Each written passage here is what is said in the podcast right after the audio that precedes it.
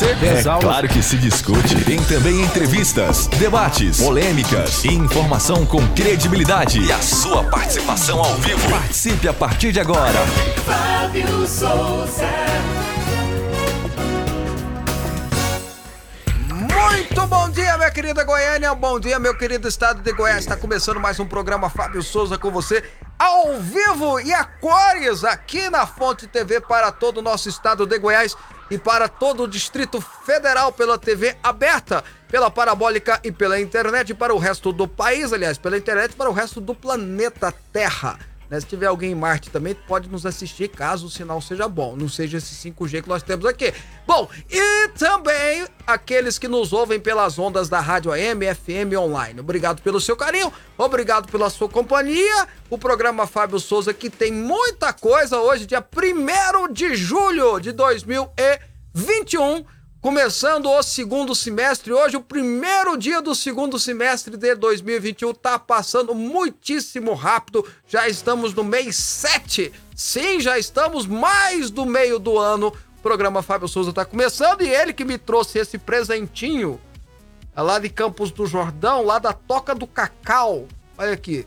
Eu, eu, eu, eu quero, Ah. eu quero ver se eu acredito que ele realmente trouxe pensando em mim. Trouxe. Ou se ele pegou lá e falou assim: ah, esse aqui eu não gostei, vou levar pro, pro Fábio lá. Ro- Robson Alves, bom dia!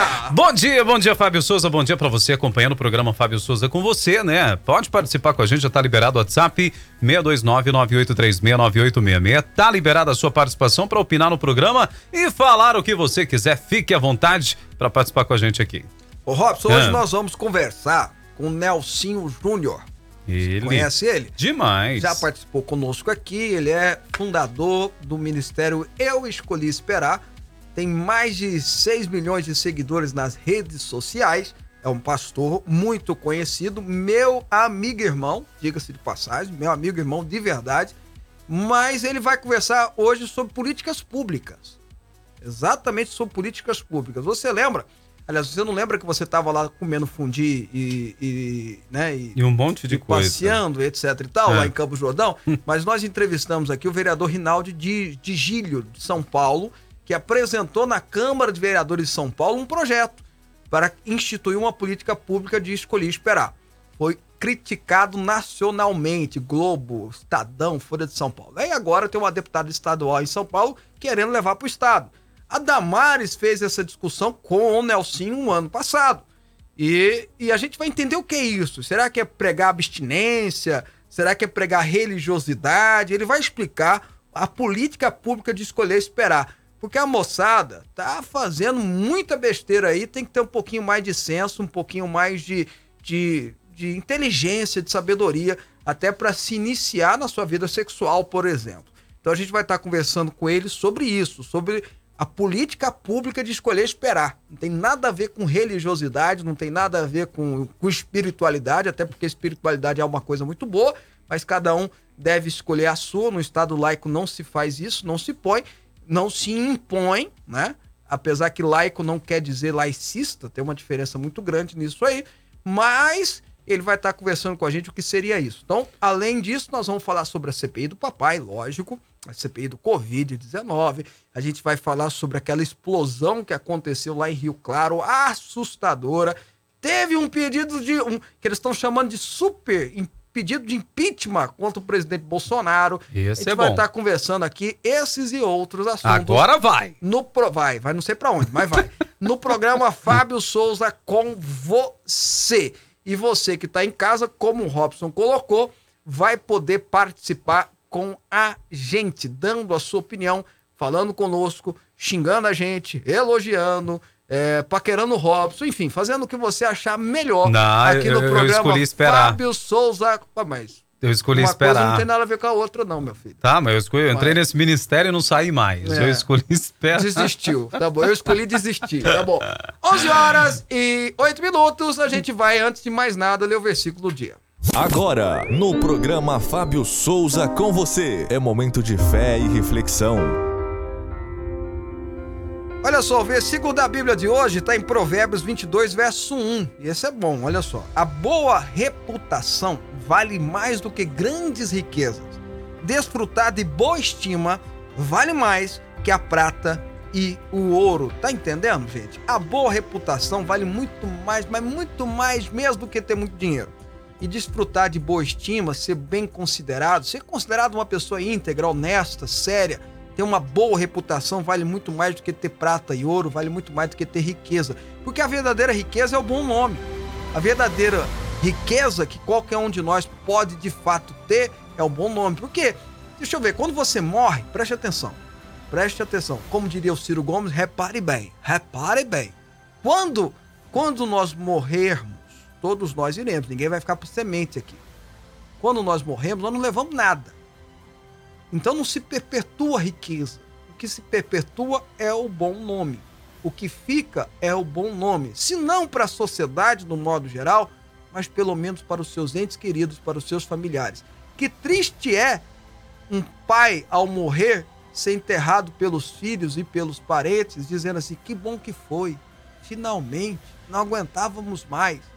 Bom será é que fique com saudades da sua boa estima, da sua boa reputação. Não esquece isso não, são 11 horas e 10 minutos. Fábio Souza. Robson Alves Mirades, senhoras e senhores, respeitável público. A CPI, por que, que eu falei respeitável público? Porque a CPI, eu vou falar da CPI do papai, e lá de fato é um circo né, que você precisa é, tratar como tal, e como circo, eu ia muito quando era menino em circo, geralmente começa-se assim: respeitável público! Né? E começa a apresentação cistense. Por mais que eu estou fazendo essa comparação, e como eu sempre falo, com muito respeito aos artistas circenses que não merecem tal comparação. Mas é apenas para que o nosso telespectador e o nosso é, ouvinte entendam o que eu quero dizer. Mas enfim, a CPI do papai finalmente parece que trouxe uma revelação importante. A CPI do Covid parece-me que hoje, pela primeira vez, ou melhor dizendo, nessa semana, trouxe algumas revelações importantes. Eu chego lá. Até então era politicalha, até então eram narrativas, mas agora encontrou uma narrativa, um fio da meada que precisa ser apurada. Não vejo como a CPI tem condições de fazer isso. Quando você tem um cara como Renan Calheiros como relator, um Omar Aziz como presidente, não tem como dar boa coisa, não tem como fazer um bom caminho por aí, até porque eles são suspeitos. Eles, com toda certeza, com a capivara que eles têm, são suspeitos para fazer qualquer afirmação. A gente confia muito mais, eu pelo menos confio muito mais no trabalho da Polícia Federal e do Ministério Público Federal, que certamente chegará a conclusões. Mas vamos, pelo fio da meada. Nós começamos hoje, por exemplo, está sendo ouvido lá um, um, um, uma pessoa, um empresário chamado Luiz Paulo Domichetti. Ele é representante é, de uma empresa. Ele é um representante de uma empresa, estou tentando ler o nome da empresa aqui, mas me fugiu. Aqui, ele é representante da empresa David Medical Supply, que relatou um suposto pedido de propina de um dólar por dose de vacina da AstraZeneca em troca de fechar o contrato com o Ministério da Saúde. Ele é o representante da David Medical Supply que relatou um pedido de propina. É bom que se diga que não teve como isso ter acontecido na prática, porque o próprio governo já assinou o acordo direto com o AstraZeneca, não teve intermediário. Então não se concretizou não se concretizou. Foi direto com a AstraZeneca, não teve a David Medical Supply como intermediária, essa empresa, inclusive, que está sendo investigada no Canadá por tentativa de golpe. Mas é bom que se diga que não deu certo, não teve dinheiro envolvido com essa empresa. Mas ele está trazendo uma informação de que houve um pedido de propina de um dólar por vacina. 20. Ontem eu e o Robson falamos sobre isso. 20 milhões de doses, dá 20 milhões de dólares, 100 milhões de reais aí, é um dinheiro considerável. Segundo esse rapaz, esse Luiz Paulo Domichetti, quem foi o responsável por pedir essa propina foi o senhor Roberto Pereira Dias, que era o diretor de logística do Ministério da Saúde, exonerado há dois dias atrás pelo governo federal. O senhor Roberto Ferreira Dias seria o responsável por ter pedido essa propina. É o mesmo que anteriormente já se levantou suspeitas a respeito dele. E ontem foi noticiado também que o ex-ministro Eduardo Pazuello quis exonerá-lo em 2020, quando teve outras denúncias, vocês vão lembrar, que tentaram indicá-lo para a Anvisa, para presidente da Anvisa. O governo recuou quando surgiu hum, várias suspeitas em relação a esse rapaz, Roberto Ferreira Dias, que é uma pessoa indicada indicada por um agrupamento de pessoas ali do Congresso Nacional, de, de parlamentares do Congresso Nacional, dentre eles o mais famoso chama-se Ricardo Barros, hoje deputado federal pelo PP do Paraná e líder do governo na Câmara dos Deputados. Ok. Aí nós vamos para a denúncia daquele outro deputado meio estranho, mas que falou e falou para a CPI e deu entrevista o deputado Luiz Miranda, aquele lá de, de Miami que fez que, que tem muita coisa a responder, muita coisa a, a explicar, mas trouxe a informação que também ele recebeu é, uma proposta de um tal de Silvio de Assis, que é um lobista conhecido, que já respondeu processo, que é investigado pela Polícia Federal por outras iniciativas. Esse tal Silvio de Assis, segundo Luiz Miranda, chamou ele para uma casa no Lago Sul, ontem nós falamos isso, e ofereceu a ele uma, uma ajudinha de 6 centavos por dólar por cada vacina vencida. E nesse caso, nós estamos falando já de outra vacina, a Covaxin, que é, teve ontem, inclusive, o seu contrato suspenso pelo Ministério da Saúde. Então, segundo o Luiz Miranda, ele ontem até no Twitter disse que não, que não aconteceu, mas anteontem, aliás, ontem, no finalzinho do dia, não, ele confirmou e disse que vai a CPI de novo falar. E, segundo ele, quem marcou o encontro com esse Silvio de Assis para conversar foi também o deputado Ricardo Barros, do PP do Paraná, líder do governo. E o líder do governo, a revista, uh, perdão, de, perdão, ao site Terra, admitiu, por meio de nota divulgada nas suas próprias redes sociais, que conhece o senhor Silvio de Assis, que já esteve, promo que esteve no evento promovido naquele dia, que o Luiz Miranda disse, mas negou fazer parte de negociações pela vacina. Então veja que nós temos dois fatos comitantes acontecendo agora, tanto na CPI quanto informações do Luiz Miranda, quanto informações do Luiz Paulo Domichetti.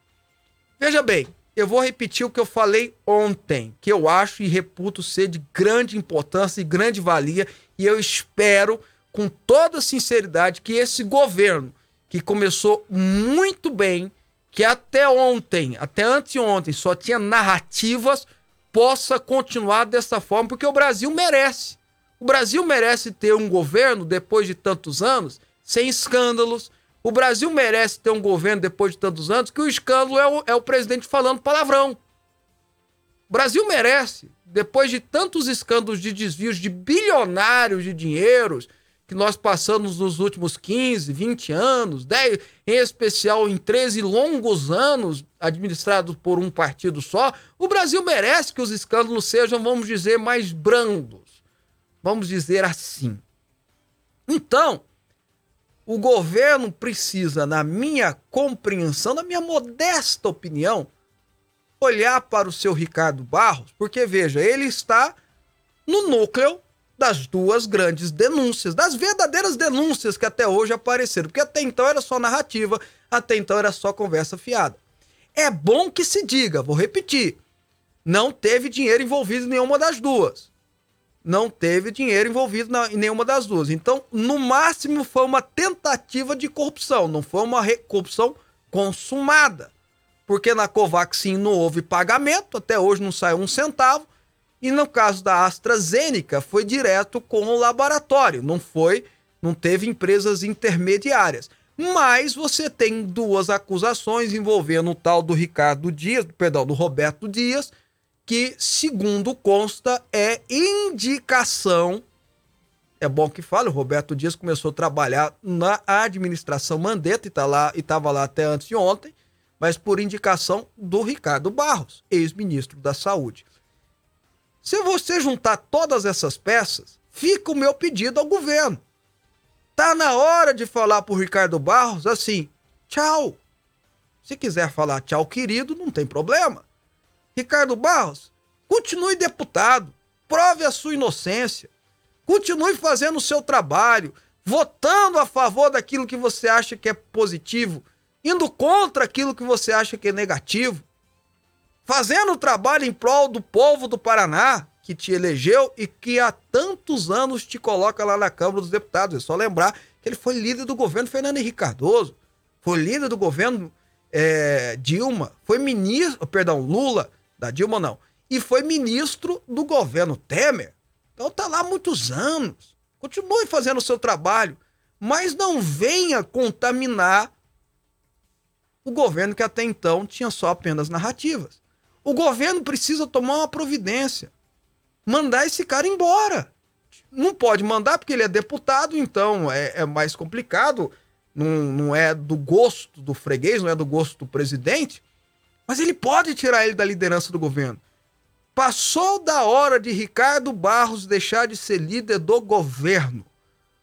Mas, Fábio, você não pode fazer um pré-julgamento e se ele foi inocente, porque até agora, eu repito, só está na base da conversa. Não tem nenhuma prova concreta, não tem nenhuma comprovação e por delação por delação não serve para nada, não pode ter conversa. Mas para que levar essa suspeição, essa suspeita para dentro do governo, para o seio do governo? Para quê? Para quê? Aí a gente tem que elogiar o Itamar Franco, que tinha um ministro da Casa Civil à época, o Henrique Graves, que foi acusado de algo, o Itamar o afastou depois de um tempo ele provou que era inocente e voltou a ser ministro. Por que não? Ricardo Barros, como diria Capitão Nascimento, pede para sair. Governo, tá na hora de liberar esse cara. Ele não pode continuar sendo líder do governo enquanto houver suspeitas relacionadas a ele. Repito, o Brasil merece um governo sem escândalos. Depois de tantos anos enfrentando escândalos e escândalos vamos combinar, bilionários que assustaram não foi só o Brasil, foi o mundo inteiro. O Brasil merece não ter escândalos, pelo menos por um tempo. Como ainda é apenas uma suspeição e como ainda não há, e, e como isso, isso é fato que eu vou dizer agora, como não há dinheiro envolvido, ou seja, é apenas uma suspeita, e no máximo poderá ser uma tentativa, não vamos contaminar um governo por causa de uma pessoa que precisa, sim, de fato, se explicar. É Raposa Velha. Precisa se explicar. E Raposa Velha, se eu bem lembro, quando eu passava as férias na casa do meu avô, na fazenda, ele dava uns tiros para cima para raposa fugir. Porque senão pegava as galinhas. Tá na hora do governo dar um que gosta tanto de arma, né? Dar uns tiros para cima para raposa sair de perto das galinhas. São 11 horas e 22 minutos. Fábio Souza. Pergunta a sua opinião, Robson. Faz tempo que eu não ouço ela, por favor. Diga. Ah, de tudo que a gente vem acompanhando no Brasil, né? Podem falar o que quiser, até. Desculpa podem dizer o que quiser em relação ao presidente da República, mas a gente realmente não viu nesse período em que Bolsonaro, desde quando assumiu a presidência, a gente não viu escândalos como a gente sempre ouvia diariamente nos noticiários. É o, é o que né? eu falei, né? O Brasil merece que o escândalo seja o presidente xingando os outros. Isso, deixa o presidente falar, xingar o que quiser, desde que não roube dinheiro público, para mim tá tudo bem. Eu, né? Porque os bonitinhos que chegavam falavam bonito, não que Lula falasse ou Dilma falasse, que ninguém falava bonito ali. Mas, Mas nós por trás. Fernando Henrique, Temer. A Temer que... falava bonito. É, Fernando Henrique é. falava bonito, o Collor falava bonito. Né? Então, né? então né? teve uma turminha aí, o Collor foi, foi afastado, inclusive, por denúncia de corrupção. Mas falava bonito, né? Falava bonito, né? Aí vem esse Sarney que fala um monte de bonito. coisa. Sarney falava bonito. Sarney é, da, é, é- o Fernando Henrique também. O Sarney é, é membro da Academia Brasileira de Letras. Pois né? é, Então, né? pô, tu- Chique. tivemos intelectuais bacanas. É. Ó. Os que mais deu problema. É, ok. né? É, Mas então, aí fica. Ai, ai. Então volta ao dizer, né? Hum. Já que tem um cara que tá levando uma certa contaminação, tá na hora de descontaminar, concorda? Concordo. Total. Total, total, total. Tá na hora de o Capitão Nascimento chegar nele e falar assim: pede pra sair, né? É, manda Porque logo. Dá uns tiros pra cima, como meu avô fazia, as raposas fugiam lá da fazenda. Pronto. Né? Vai Ok. lá. Vamos pras notícias? Vamos lá, Fábio. Olha só, uma explosão de grandes proporções em um posto de combustíveis em Rio Claro, no interior de São Paulo, deixou 15 pessoas feridas, sendo duas em estado grave. O incidente aconteceu no início na noite desta quarta-feira, na beira da rodovia Washington Luiz. A suspeita é de que um caminhão com vazamento de líquido inflamável tenha parado no posto, já com um princípio de incêndio. O fogo tomou conta do veículo que explodiu. Para quem acompanhou as cenas, foram realmente assustadoras até. Estarrecedoras. Tem uma cena da explosão, alguém tava filmando ainda o incêndio no início, de repente explode. Parece-me que tem muitas pessoas ainda. é, tem duas pessoas em estado grave, né? Uma chegou, infelizmente, a falecer e outras se machucaram muito. Foi, foi assustador. E é bem na rodovia, na entrada de uma das cidades mais importantes do interior de São Paulo, Rio Claro. Fica a nossa solidariedade a todos ali da cidade de Rio Claro, da região, e que realmente as autoridades, sobretudo o Corpo de Bombeiros, cheguem à conclusão do que realmente aconteceu. Porque se foi um problema no caminhão, é, alguém tem que ser penalizado, alguém tem que ser responsabilizado, se for o caso, mas principalmente em ensinar, né? Essas coisas servem também para ensinar para que no futuro não aconteça algo parecido, né? Ou, ou parecia uma bomba, uma guerra, Não uma é? coisa esquisita. Tanto é que hoje, depois que o Corpo de Bombeiros apagou o incêndio, tem uma cratera. né? O caminhão deixou de existir. Você ficou sabendo disso? Ele Pois é. derreteu. Então você imagina, para derreter o- a estrutura metálica de um caminhão, qual foi o grau que estava? Era mais de mil graus de, de- de, né? Coisa terrível que aconteceu lá. E olha, falando agora do Rio de Janeiro, por votação unânime, com 49 votos, a Câmara Municipal do Rio decidiu na noite desta quarta-feira também pela cassação do mandato de Jairo Souza Santos Júnior, o doutor Jairinho, por quebra de decoro parlamentar. Lembrando que Jairinho foi preso acusado de torturar e matar o enteado Henri Borel, com apenas quatro aninhos, no apartamento onde vivia com a mãe da criança, Monique Medeiros, também presa pelo crime. Essa é a primeira vez que um vereador eleito terá os seus direitos políticos anulados pela casa. Com a decisão, Jairinho se torna inelegível por oito anos. Olha, o Jairinho ele não tem que ficar inelegível, não. Esse cara não pode sair da cadeia nunca mais. É um psicopata. Um psicopata que matou uma criança de 4 anos, que poderia ter matado outras, né? Me parece que outras mães levaram. Ele, ele realmente tinha um prazer em violentar crianças, em bater em crianças. E o Henry Borel, de 4 aninhos apenas, um menino lindo. Né? Mesmo se fosse menino feio, não pode matar ninguém. Ainda mais criança. Então, o que o Jairinho tem que ficar não é oito anos inelegível, não, sabe, o, o Robson? Nem oito anos preso. Ele tem que ficar pro resto da vida preso. Finalmente, uma boa notícia da política carioca. Precisou, talvez, um- uma tragédia dessa, mas finalmente, uma boa notícia. Caçaram um vagabundo, safado, sem vergonha, desgraçado, que não merece viver em sociedade. Parabéns, olha só, Cle... ô, ô, ô, Robson, tô chamando você de Clécio, hein? Olha só, Robson, parabéns, olha o que, que eu vou falar. Parabéns para os políticos cariocas. É, a gente finalmente, um parabéns, né, É. para os políticos cariocas. Mas olha o que precisou acontecer para que eles tomassem uma atitude correta. Olha o que precisou acontecer. São 11 horas e 26 minutos e olha, vamos falar sobre a CPI do papai. Ontem a sessão pegou fogo, né? Na verdade, terminada com o silêncio do Wizard, né? Na sessão desta quarta-feira, a CPI recebeu o empresário Carlos Wizard Martins e o viu permanecer em silêncio durante quase todo o período da reunião. O empresário fez um pronunciamento inicial e depois anunciou que utilizaria o direito de ficar calado, que foi concedido a ele pelo Supremo Tribunal Federal.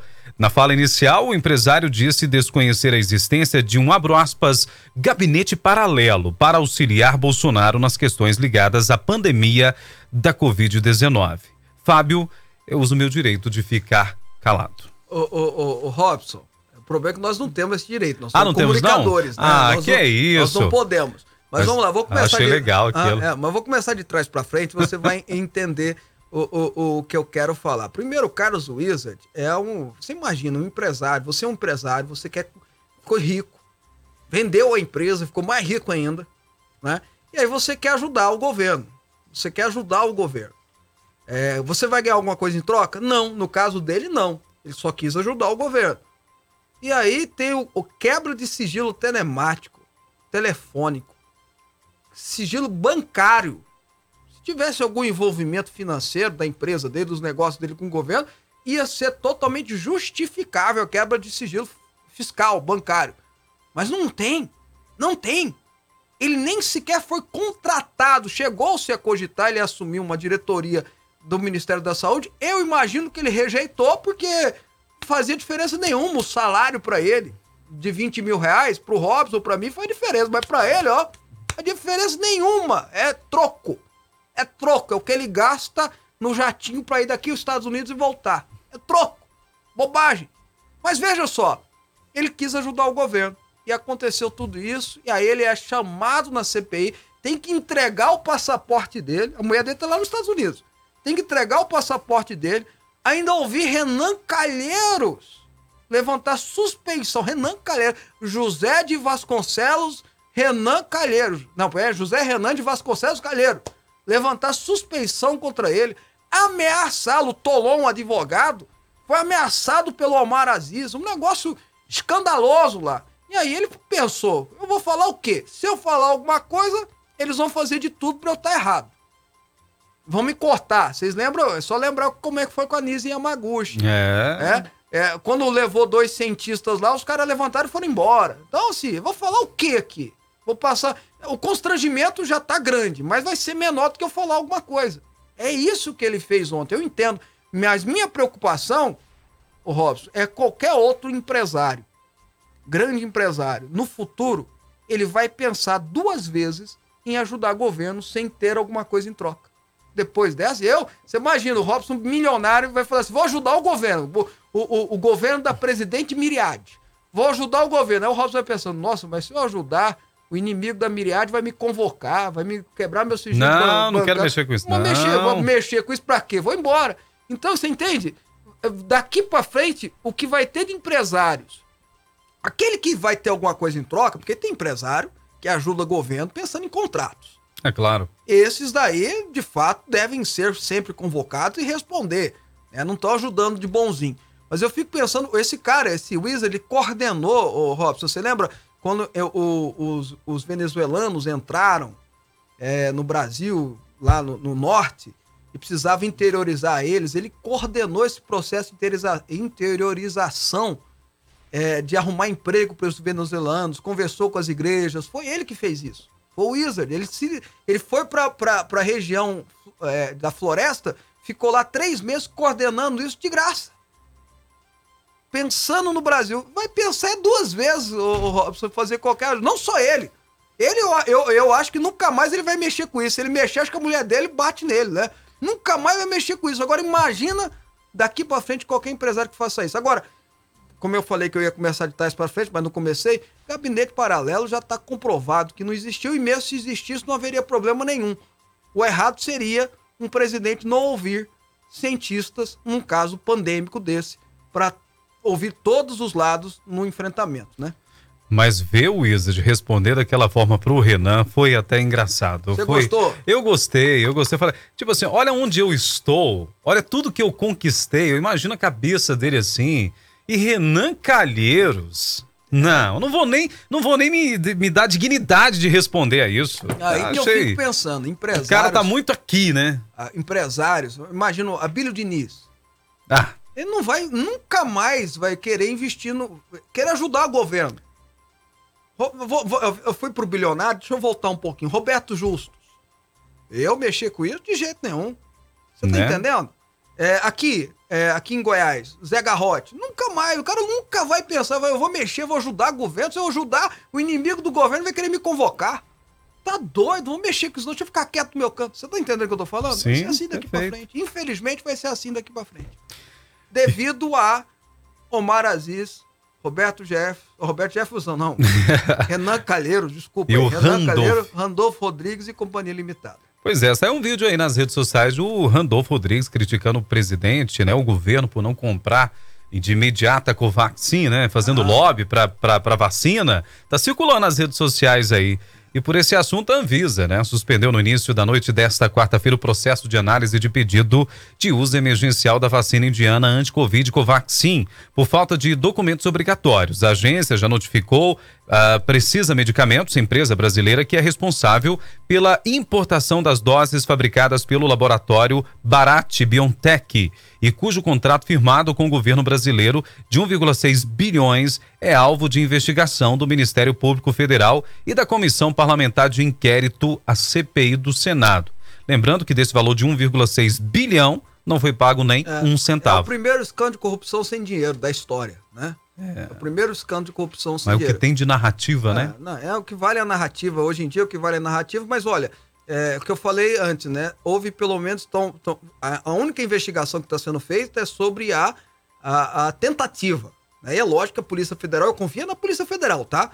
Eu não confio nessa CPI, não, porque essa CPI já deixou claro que tem lado, né? Tem, tem narrativa, como o Robson falou, já, já, já tá dado o veredito dela, né? Então não vai ter uma investigação com clareza. Mas eu, a polícia vai realmente chegar no fato. Mas repito, não teve dinheiro envolvido em nenhuma dessas coisas, mas tem uma pessoa que está envolvida em, todos, em todas essas narrativas e essa pessoa tá na hora de sair. Eu vou bater nessa tecla aqui, o Robson, tá na hora de pedir. Vamos falar sobre o pedido de impeachment, porque a gente tem uma entrevista muito legal hoje para fazer. Tem, tem sim. Teve um pedido de impeachment contra o Bolsonaro, é isso? Pois é, teve. Agora vê lá, olha, alguns deputados do PSOL, do PT, e vê o Kim Kataguiri junto também. As redes sociais não perdoam, também não vou perdoar, né? Porque, olha, foi tenso aquilo lá. Em meio à denúncia de cobrança de propina por vacina, a oposição e movimentos sociais protocolaram nesta quarta-feira um super pedido de impeachment contra o presidente Bolsonaro, mas ainda sem apoio político necessário para que o processo prospere na Câmara dos Deputados. O ato simbólico teve discursos de liderança de oposição, como a presidente nacional do PT, a deputada Gleice Hoffmann, e de adversários de Bolsonaro, como Kim Kataguiri, Joyce Hausmann, ex-líder do governo no Congresso. O evento realizado no Salão Negro da Câmara não seguiu as regras de distanciamento social. Uai. Não seguiu, Não? tá? Não, não, não teve isso, não. Pois é. Em, Aglomerado do bem ali. ali pode. Ok. Em especial na área dedicada aos discursos políticos. Os participantes usavam máscara. O líder do PT na Câmara, o deputado, ah, acho que é Bongás, ou Bongás? É Bongás? Bom gás. Bongás, obrigado. Foi meu, foi meu colega. Ele. Ah. Disse que a pressão agora deve dar efeito sim lá na casa. Mas o Arthur Lira já se posicionou, disse que não vai Não, analisar é, isso. Até porque eles não têm, nem quem está protocolando tem interesse no impeachment, não. O negócio é enfraquecer o governo, o que a CPI está fazendo, para que, o que o presidente chegue na reeleição enfraquecido e alguém, e no caso dessa turma aí, ou pelo menos na maioria deles, o candidato deles é o Lula. Agora, é uma burrice que essa turma está fazendo, Joyce Hau- Hausmann, que fala, né? Isso. e o Kim Kataguiri e todo, não sei qual é, qual é a intenção mesmo. Se for uma intenção política, é uma burrice, porque a turma que, que votava neles não é essa turma. E essa turma não vai votar neles. Né? Então, vai ver, eles já se contentarem em ter um mandato só. Hum, faz sentido. É, não. É, entendeu? Né? É muito simples. A turma que votava neles não é essa turma, né? Então, e essa turma não vai votar neles. Essa turma tem os candidatos deles. Tem a Maria do Rosário, tem a. É, lá em São Paulo tem o Paulo Teixeira, tem, né? Tem a turma do PT, tem o próprio é, o invasor lá, que invade casa dos outros, qual que é o nome dele? O, o Ah, candidato a é. prefeito, que agora é Boulos. O Boulos, que é candidato a deputado federal, enfim, ou, ou seja, vai. Essa turma tem a turma que eles vão votar, né? Tem a turma que eles vão votar e não é eles. Então, sim, não é muito inteligente politicamente, mas vai ver se contentaram, o, o, o Robson, se contentaram em um mandato. Bom, são felizes, que bom. Agora, é um processo de impeachment, eu não li, é muita coisa, é muito grande. Eu não sei se tem fundamentação. Eles estão baseando até na suposta prevaricação. Aí depende muito da vontade popular, depende muito se tem de fato um, um- um crime a ser apurado e depende muito da vontade do Atulira também, que é aquele que dá andamento né, à movimentação dentro da Câmara dos Deputados. Mas eu repito, não é interesse nenhum deles que o impeachment prospere, até porque não há mais nem tempo hábil para que aconteça um processo de impeachment. O negócio deles é político e o político deles é enfraquecer o governo para que o candidato deles, o suposto candidato deles, venham a se fortalecer cada vez mais, tá? O, Cle... o Robson, eu acostumei com o Clécio, hein? Tá vendo? Em um minuto a gente volta para conversar com o pastor Nelson Júnior, meu amigo. Nós vamos falar sobre a política pública Escolher Esperar. É um minutinho mesmo, não sai daí não, rapidinho. Depois eu vou ler aqui um pessoal que não gostou do que eu falei, não. Vamos lá.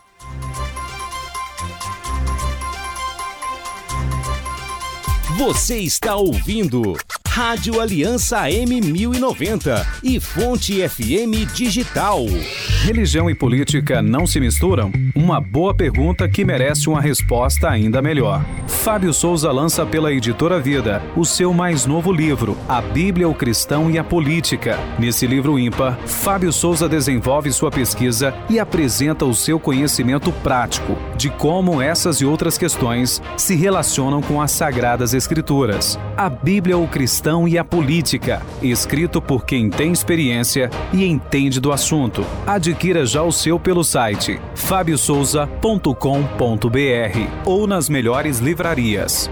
Fonte FM. Venha fazer uma viagem ao centro da Bíblia com Didascalia, mais uma obra do bispo Fábio Souza. Para você que ama a palavra de Deus e busca sabedoria, o livro traz cerca de 200 estudos com a linguagem de fácil compreensão, que vão te levar a uma verdadeira viagem ao centro da Bíblia. Didascalia mais uma obra do bispo Fábio Souza. Lançamento Editora Vida. Informações 62 3541 7800.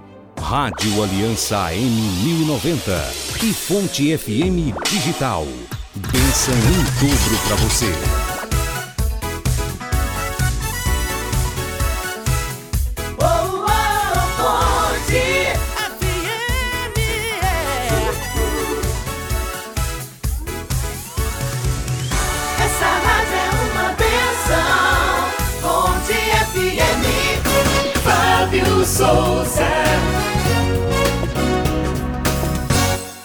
Bem, voltando com o programa Fábio Souza com você, ao vivo para Goiás e Brasília, TV aberta, parabólica para o resto do Brasil, internet para o resto do planeta, nas ondas também da AMFM Online.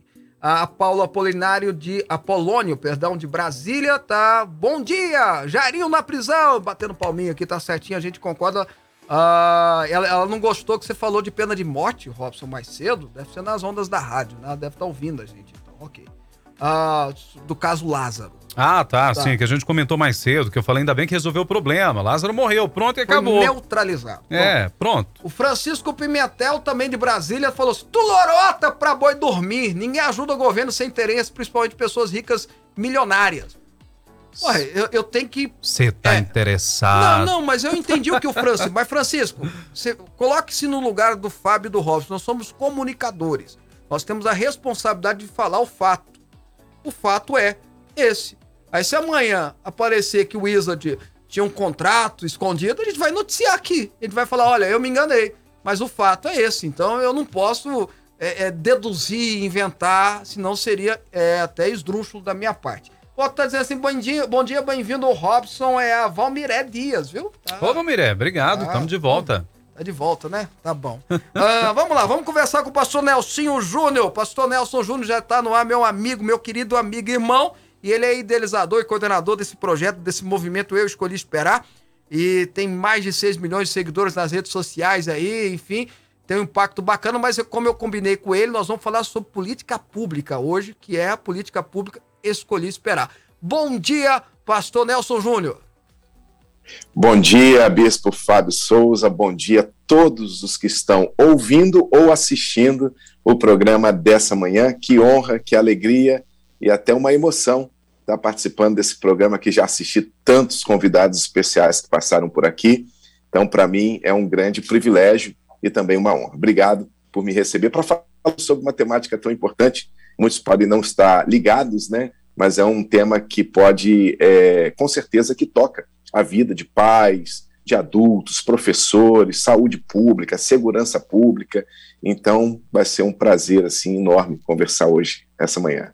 Não, então vamos lá, vamos começar então. Na semana retrasada, se eu não me engano, nós conversamos com o Rinaldo Dílio, que é vereador em São Paulo. E ele apresentou lá a ideia de, de instituir como política pública escolher esperar. Da. E o prefeito gostou da ideia, o prefeito de São Paulo gostou da ideia, o Ricardo Nunes.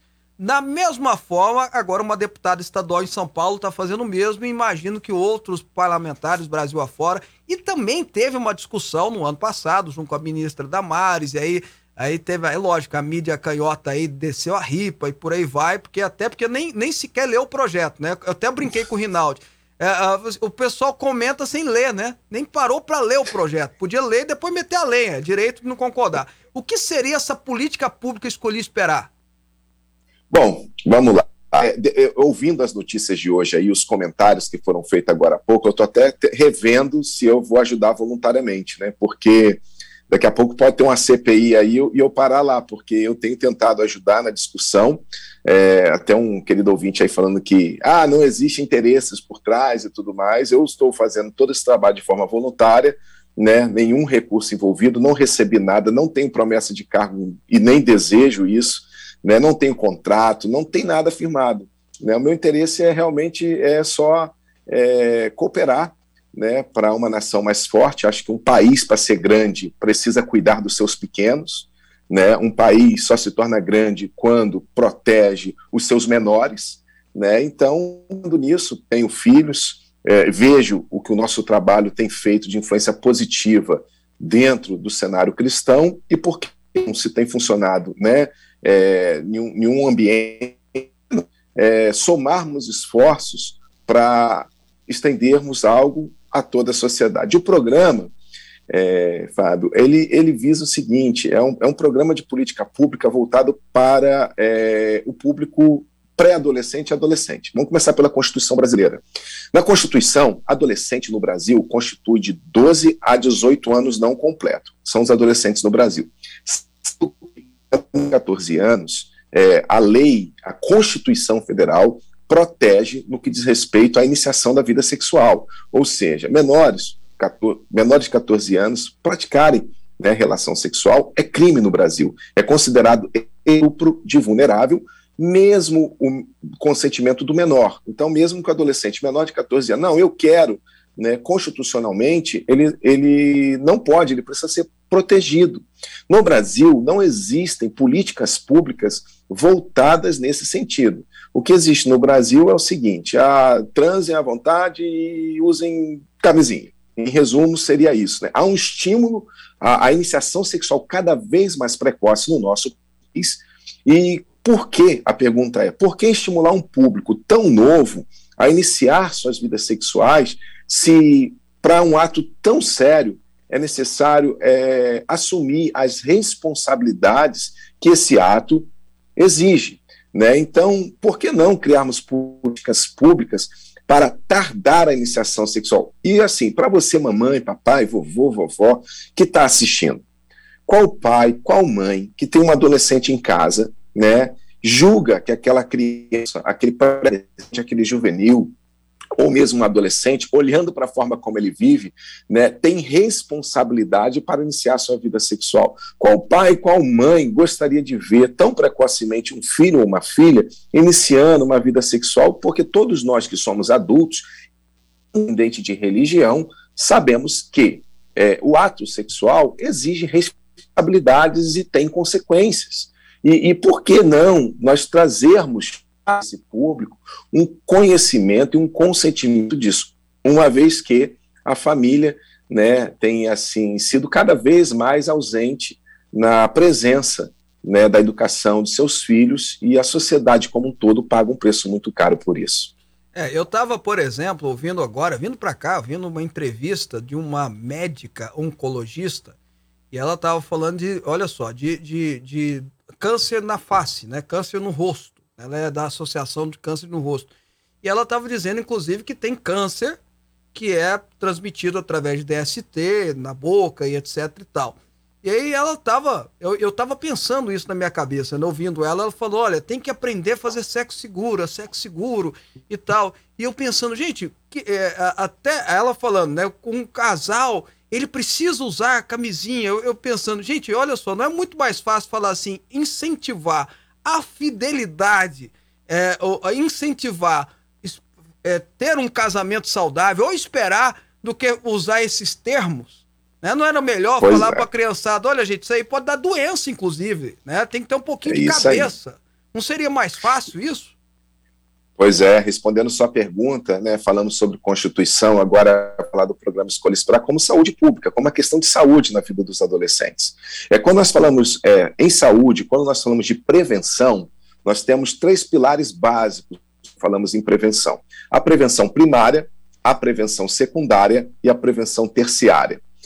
Que diz respeito à saúde sexual do adolescente, no Brasil, nós só temos programas de prevenção secundária e prevenção terciária. Vou traduzir isso né, para ficar aí um pouco mais é, entendível para os nossos ouvintes e telespectadores.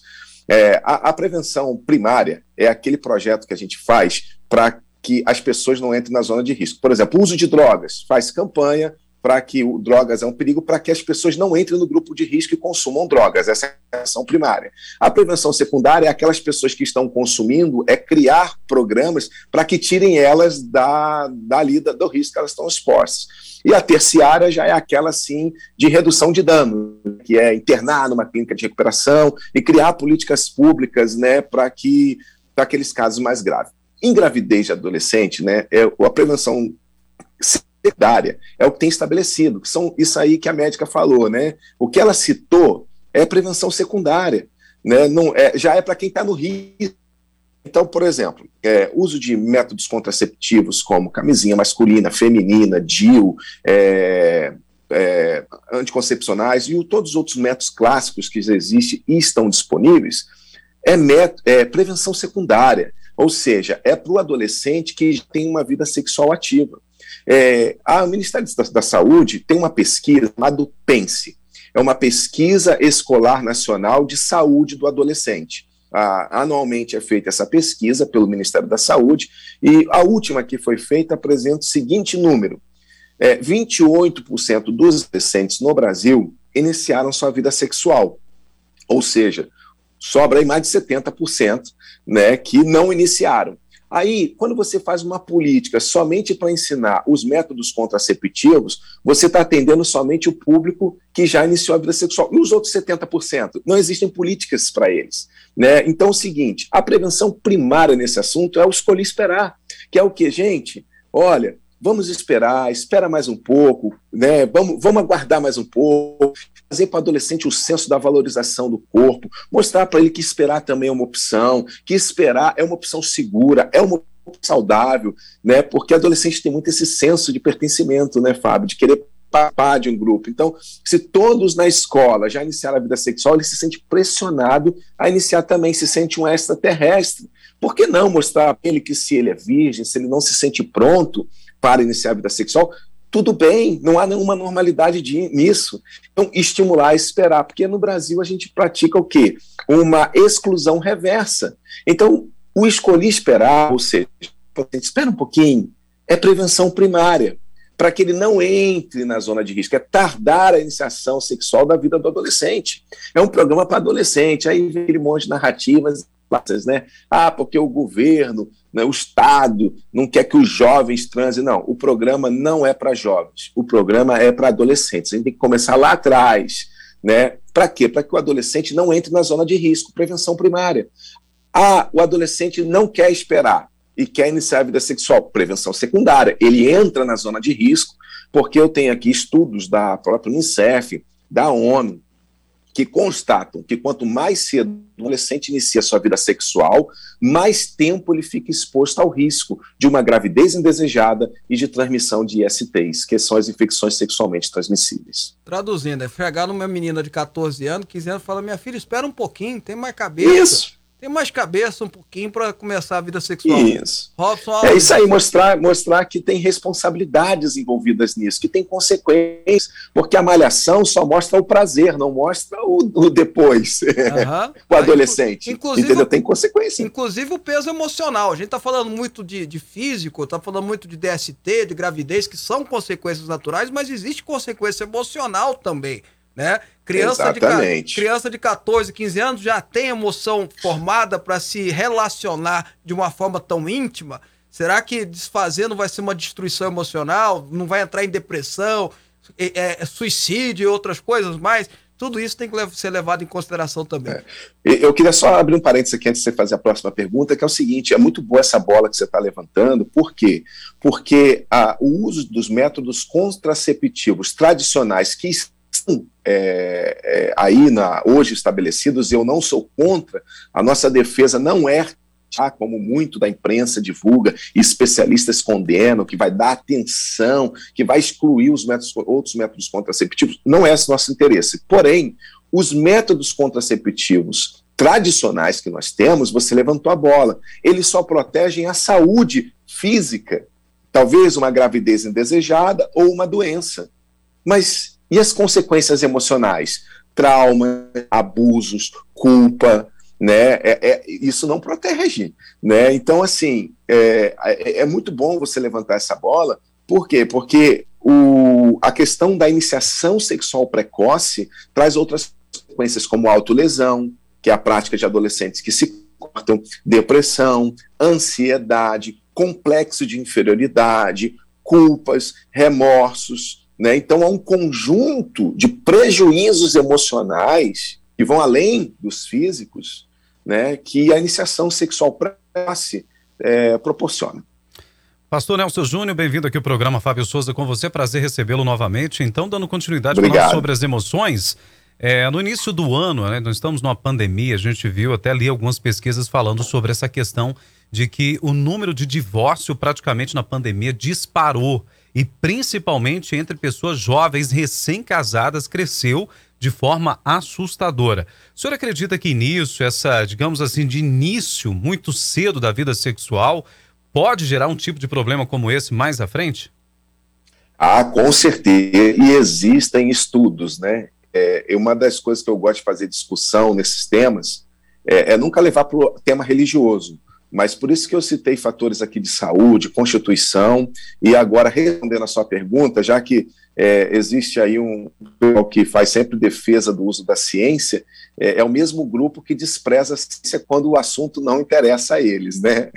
E, então, assim, eu vou fazer uso da ciência para confirmar a sua informação. Existem estudos, estão disponíveis na internet, qualquer pessoa pode acessar, não precisa ser cientista para ler os estudos que confirmam que os, as pessoas que esperam até o casamento para iniciar a sua vida sexual são mais felizes, têm relacionamentos mais estáveis do que aqueles que começaram a vida sexual precocemente. Então, isso não é um achômetro, né? Porque aí o, o bispo Fábio me apresentou como um pastor, então até agora eu, eu não trouxe nada de pastor. Né, trouxe Constituição, trouxe saúde pública e agora estou trazendo dados científicos que confirmam que sim, é, mesmo essa questão da iniciação sexual num ambiente seguro, que é uma aliança, por exemplo, de matrimônio, de casamento, tem reflexos, estudos já comprovaram isso. O índice é bem menor e os, casamentos, e os casamentos são mais estáveis e mais felizes.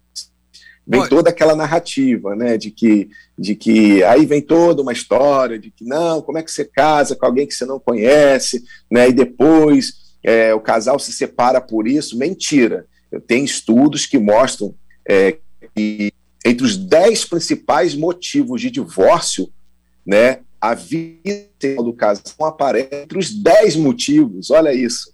Né? Então, essa falácia de que o casal se separa porque não se conheceu antes, porque não tinha experiência sexual, é narrativa, é falácia. Não aparece nem entre os dez motivos de divórcio. Né? Ali na cabeça, ali na ponta, estão incompatibilidade de gênios, violência doméstica e finanças. São os três principais. Né? Mas nos dez, esse motivo né, de ah, não, não nos conhecemos sexualmente antes não aparece sequer listado entre os dez motivos. Bom, uh, pastor Nelson, eu até conversando com o Rinaldo, quando a gente terminou a entrevista, eu disse assim: olha, é, fiz essa sugestão aos vereadores, aos deputados que porventura estejam nos assistindo. Eu sei que aqui em Goiás mesmo tem muito político que assiste a gente aqui, que seja para falar mal ou para elogiar. Mas quem tiver interesse, tem, algo que o senhor, vou até pegando o que o senhor falou, né? Que o senhor, tá, o senhor dá uma consultoria sem nada em troca. É, como é que ele pode ter contato com o Escolhi Esperar é, nesse sentido, de pegar essas informações e até uma certa consultoria para apresentar na sua cidade essa ideia para o, a Secretaria de Saúde do Estado, do município, enfim, para a gente poder ajudar essa moçada a esperar um pouquinho mais, né? Perfeito. Nós criamos o Instituto Escolher Esperar, que é um braço à parte do movimento. Nós temos o movimento Escolha Esperar, com mais de 5 milhões de seguidores nas redes sociais, é um movimento cristão.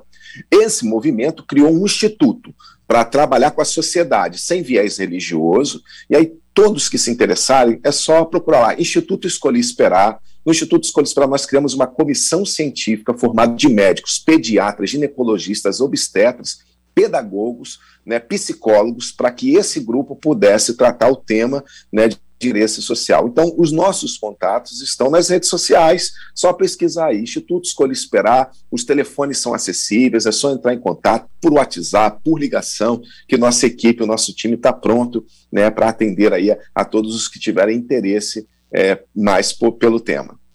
Tá ok, Pastor Nelson Júnior, foi na Fátima Bernardes, foi lá no, no Super Pop, foi foi não sei mais aonde, mas vem aqui no programa Fábio Souza com você também.